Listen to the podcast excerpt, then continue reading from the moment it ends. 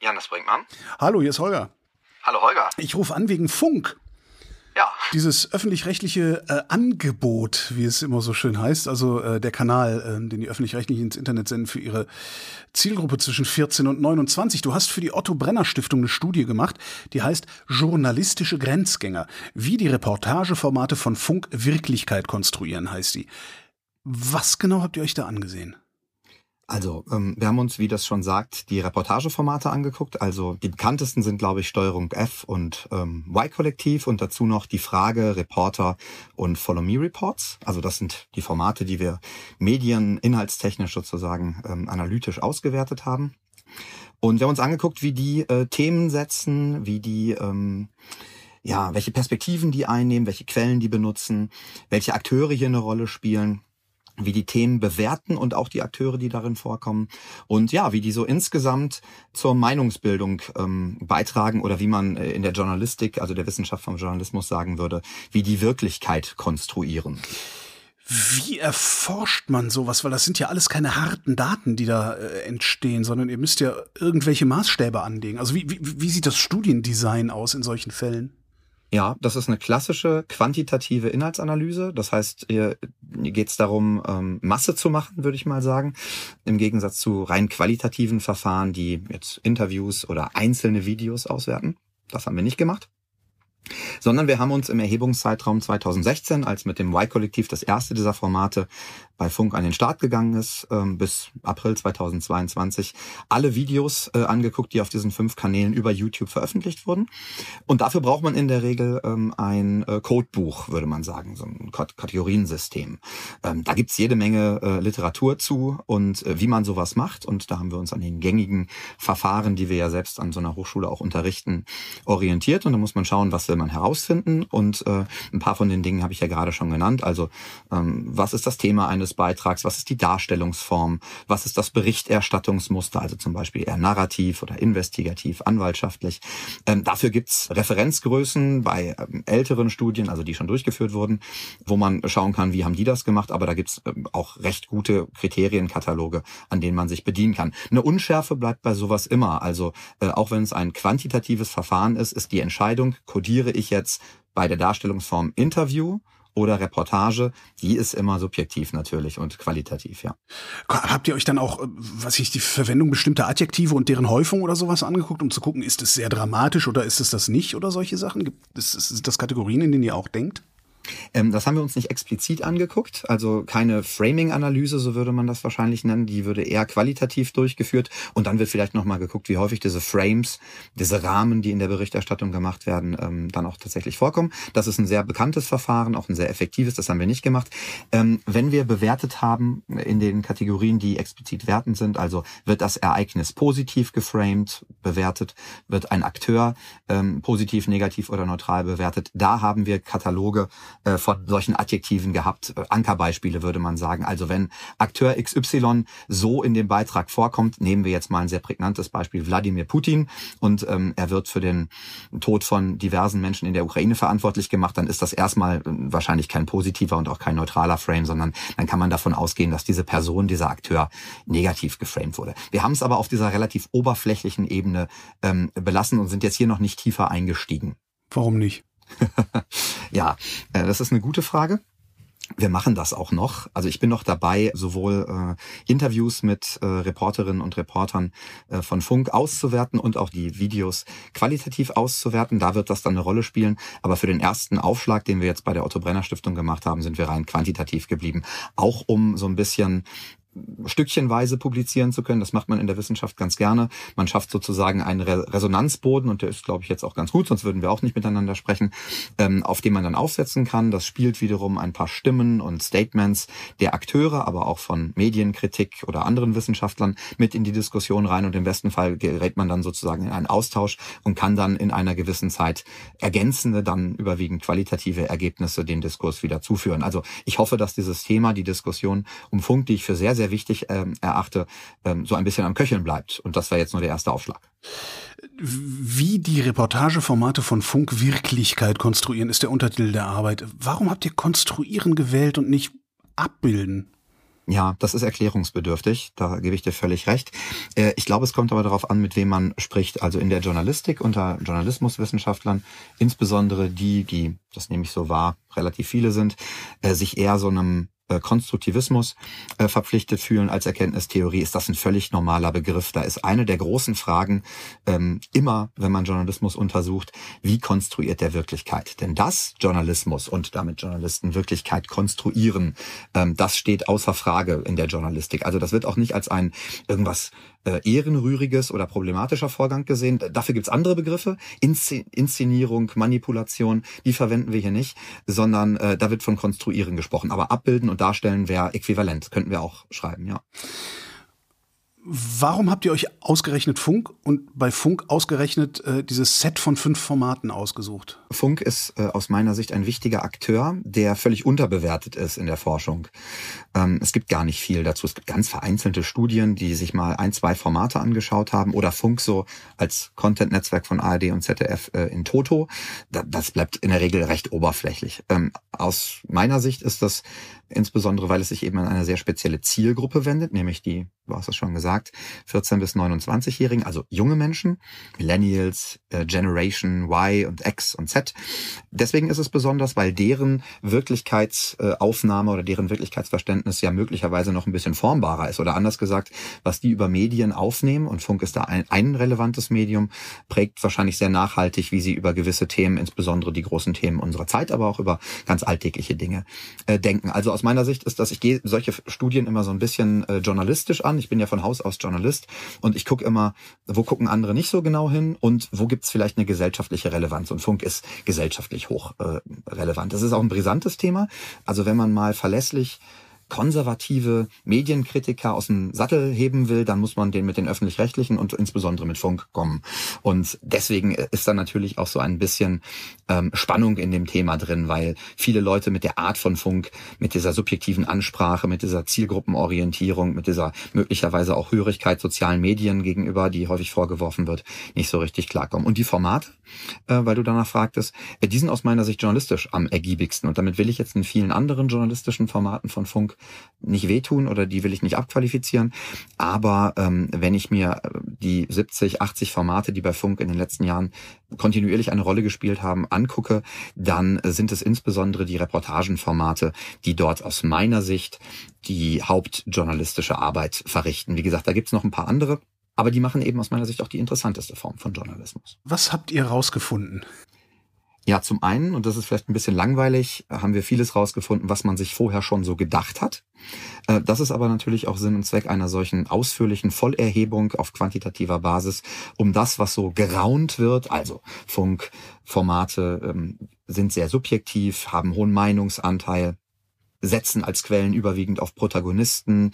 Die Themenrelevanz ist nicht immer aus klassischer Perspektive äh, gegeben. Äh, das wurde sozusagen in der ähm, Berichterstattung, insbesondere medienjournalistischen Berichterstattung, immer so an Einzelfällen hochgezogen. Aber äh, das hat sich niemand systematisch angeguckt. Also niemand hat sich mal alle äh, angeguckt und deswegen äh, haben diese Aussagen für mich als Wissenschaftler nicht so richtig Wert, weil sie eher anekdotisch sind. Ich gucke mir ein Video an, kritisiere das und mache dann sozusagen an diesem Video fest, was mir alles an diesem äh, Format nicht gefällt. Das mag ein journalistischer Zugang sein, aber selbst da wäre es eigentlich schwierig, äh, weil man hier vom Einzelfall aufs Allgemeine schließt. Und das ist eigentlich etwas, was äh, diese Kritiker häufig Funk vorwerfen. Das, da habe ich das gerade richtig verstanden. Das Pars pro Toto, was wir so am Stammtisch sowieso über Funk denken, das hat sich letztlich bestätigt? Ja, also äh, man kann aus dieser Studie sicherlich vieles herauslesen. Wer Funk kritisch gegenübersteht, der wird genau diese Punkte äh, jetzt belegt finden und wird sagen, ja, habe ich doch gesagt, in 90 Prozent der untersuchten Reportagen äh, wird explizit Meinung geäußert oder ist die Perspektive subjektiv und so Quellen wie Studien und Expertinnen, die spielen eine untergeordnete Rolle, ja.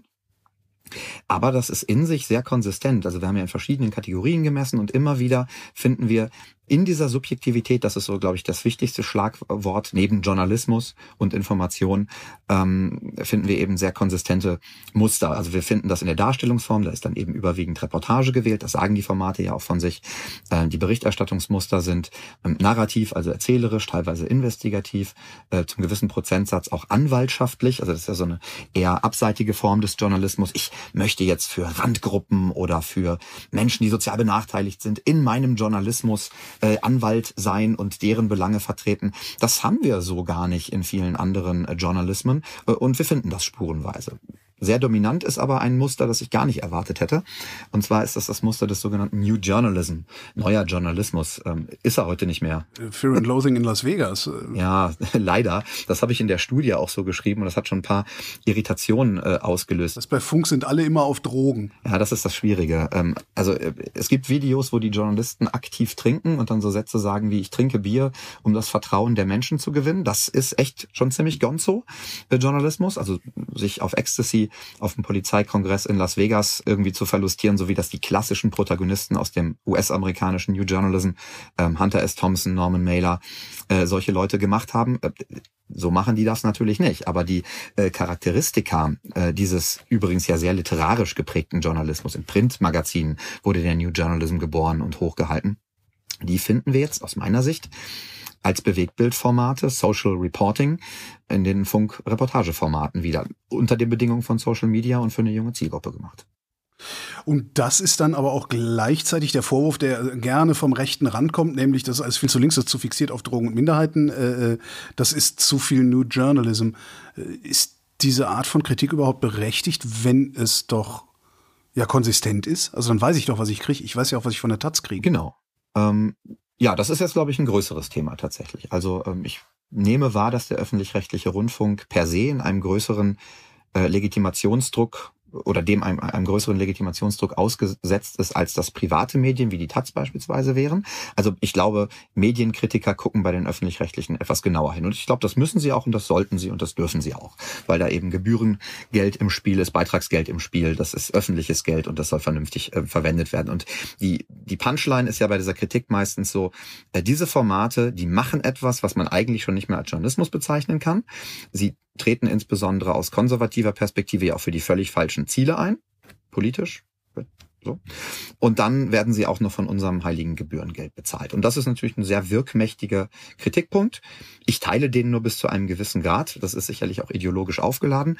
Und man wird aber in vielen von diesen Videos, das ist jetzt eher ein qualitativer Aspekt, natürlich genug Gründe finden, um diese Videos, äh, die Machart, diese subjektive Herangehensweise zu kritisieren. Wenn ich mir die Extrembeispiele angucke, dann gibt's da Videos, wo eine Reporterin oder ein Reporter quackt, praktisch ohne sichtbare andere Quellen ein Thema verarbeitet. Vielleicht spricht sie nochmal mit einem Protagonisten oder einer Protagonistin, aber Experten, wie man die normalerweise aus journalistischen Darstellungsformen wie dem Hintergrundbericht kennt, das Einbinden, also sichtbare Einbinden von Studienergebnissen, das fehlt bei manchen Beiträgen eben.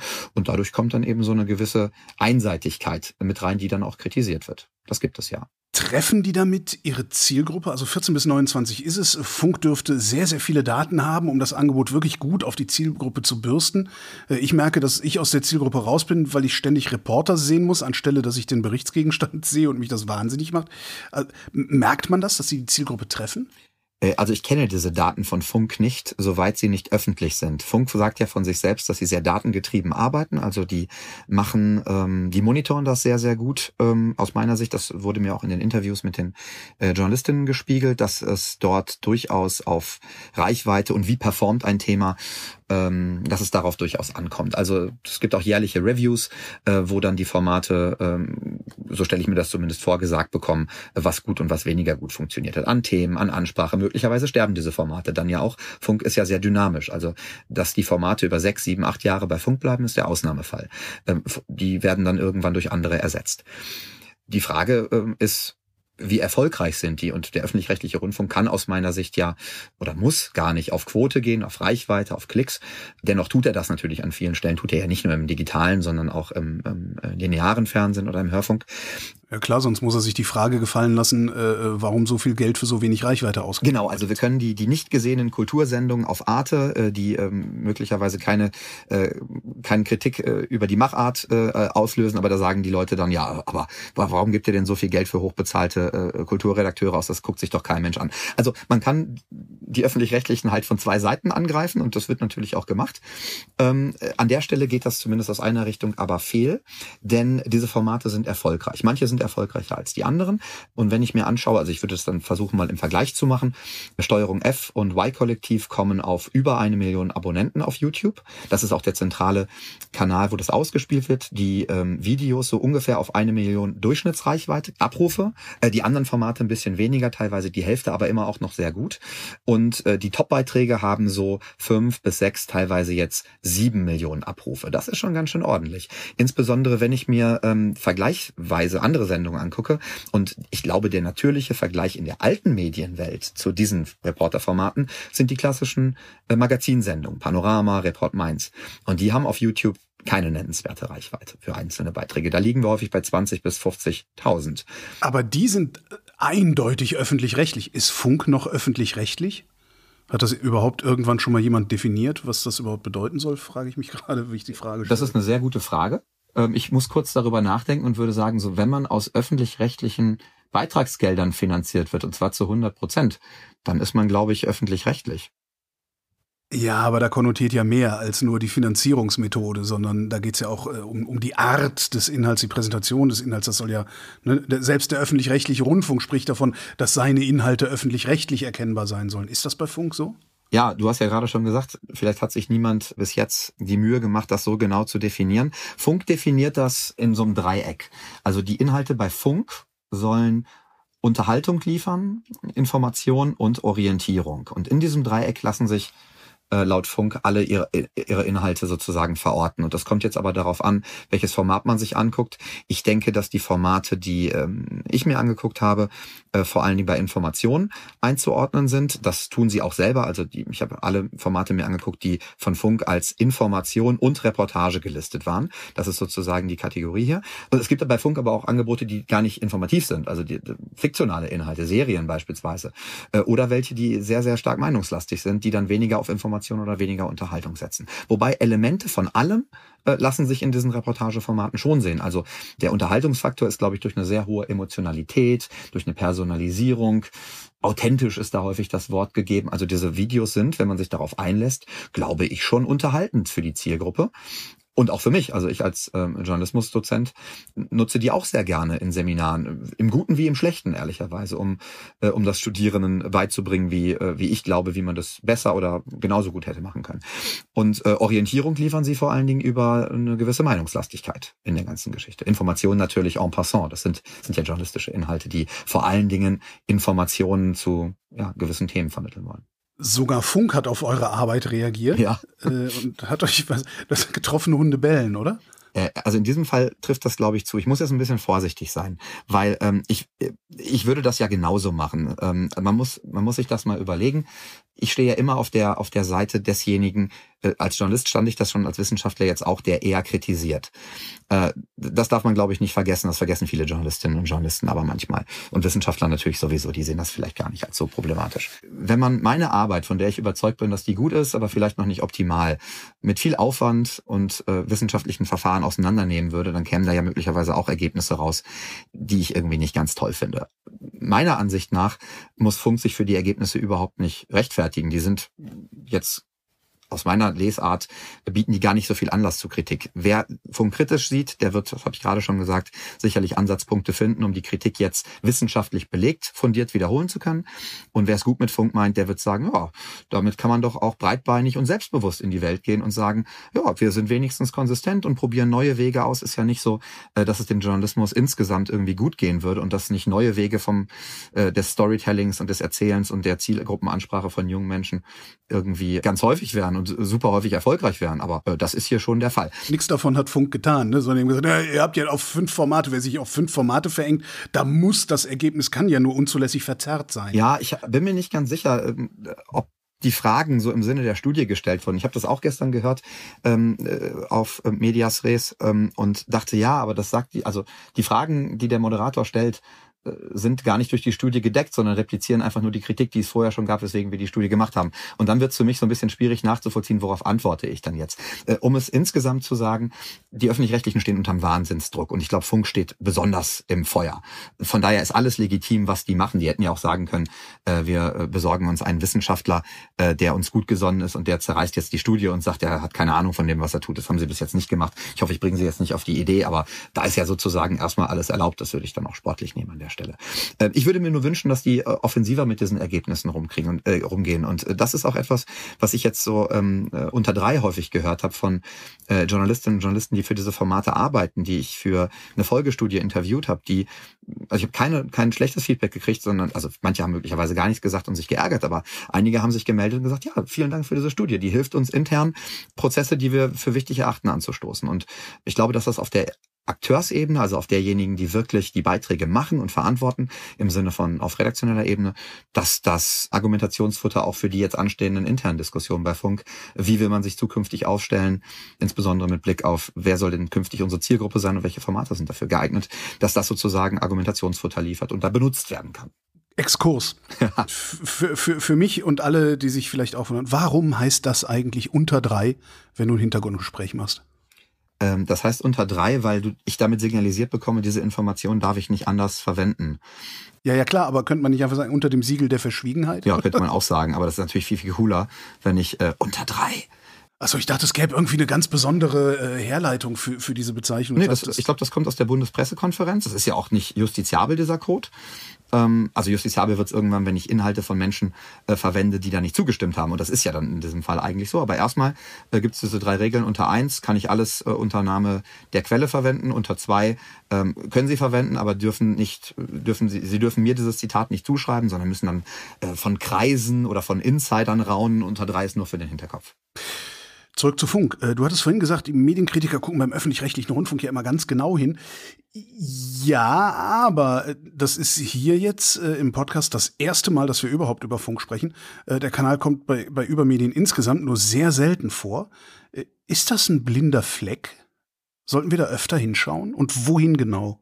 Tja, also äh, erstens stimmt das ja nicht. Der Kollege André Reisin hat äh, einen wunderbaren Artikel über genau diese Problematik geschrieben äh, bei Übermedien, ich glaube vor einem Jahr, wo ganz viele Thesen aus meiner Sicht auch sehr vernünftig begründet werden, äh, hat mit Akteuren gesprochen. Also ihr, ihr habt das schon im Portfolio und einige andere eben auch. Vor fast einem Jahr ist halt auch lange her. Zwischendurch ist wieder viel passiert, oder? Genau, aber ich habe jetzt nicht das Gefühl, dass äh, die, der Medienjournalismus in Deutschland vor lauter Ressourcen nicht laufen könnte. Das mag für euch doch auch gelten. Äh, also muss man irgendwie schauen, dass man überall mal ein bisschen hinguckt.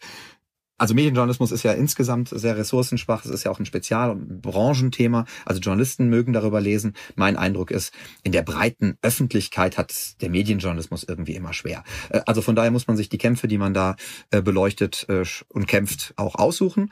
Aber klar, äh, aus der Perspektive desjenigen, der sich jetzt damit beschäftigt hat und sich auch aus dem Grund damit beschäftigt hat, weil ich glaube, das ist ein blinder Fleck lange gewesen. Wir werden jetzt mal sehen, äh, ob die Diskussion, ich messe da der Studie nicht so viel Einfluss zu, jetzt mal die Debatte ein bisschen anschiebt. Aber da lohnt es sich immer hinzugucken. Da passiert spannender Journalismus. Da passieren sozusagen, passiert das, was wir seit vielen Jahren als Entgrenzung im Journalismus auch verstehen. Denn wo, wenn nicht unter solchen Rahmenbedingungen, soll denn neuer Journalismus jetzt nicht nur als New Journalism, sondern neue Formen des Journalismus entstehen? Da kann man immer hingucken und man kann sich daran abarbeiten und kann sagen, das sei kein Journalismus oder das handwerklich nicht gut gemacht. Entscheidend ist immer die Perspektive. Also normativ. Aus welchem, welche Normen lege ich zugrunde? Wie muss Journalismus sein? Wenn ich sage, äh, Journalismus muss immer objektiv sein, was der Geier, was das dann im Endeffekt in Praxis wirklich bedeuten soll, dann kritisiere ich diese Formate für ihre Subjektivität. Wenn ich sage, ich finde alte Erzählarten, traditionelle Erzählarten langsam ausgelutscht und langweilig und finde da neue, dann lobe ich diese Formate für ihren Innovationsgeist und ihren Mut, Sachen auszuprobieren und im Übrigen dafür auch mal auf die Fresse zu kriegen. Das darf man, glaube ich, auch sagen. Also diese Formate setzen sich ja mit ihrer Art und Weise mit diesem subjektiven Angang, der in Deutschland nicht gern gesehen ist, ist mein Eindruck. Subjektiver Journalismus ist ein Problem in Deutschland, weil er eben diesem Objektivitätsideal entspricht dieser Kritik setzen die sich aus, wenn die sagen, hey, wir sind subjektiv und erzählen Geschichten aus unserer Perspektive. Das kann man kritisieren, klar, machen auch viele. Und ich glaube aber, dass da drin eine Chance steckt. Und wenn ich ganz ehrlich über den Tellerrand hinausgucke, sehe ich solche Tendenzen nicht in dieser Radikalität, nicht in dieser Konsequenz, auch bei anderen Medien mittlerweile. Letzte Woche, vorletzte Woche war Felix Daxel bei euch zu Gast und äh, der hat im Prinzip ich glaube, er hat sogar explizit gesagt, dass er den Weißjournalismus bei Funkformaten mittlerweile wiedererkennt. Ich bin ganz sicher, dass er diese äh, Reportageformate damit gemeint hat. Janis Brinkmann, vielen Dank. Danke dir. Und das war Holger ruft an für diese Woche. Nächste Woche reden wir dann wieder über Medien. Und bis dahin gibt's über Medien zu lesen auf übermedien.de.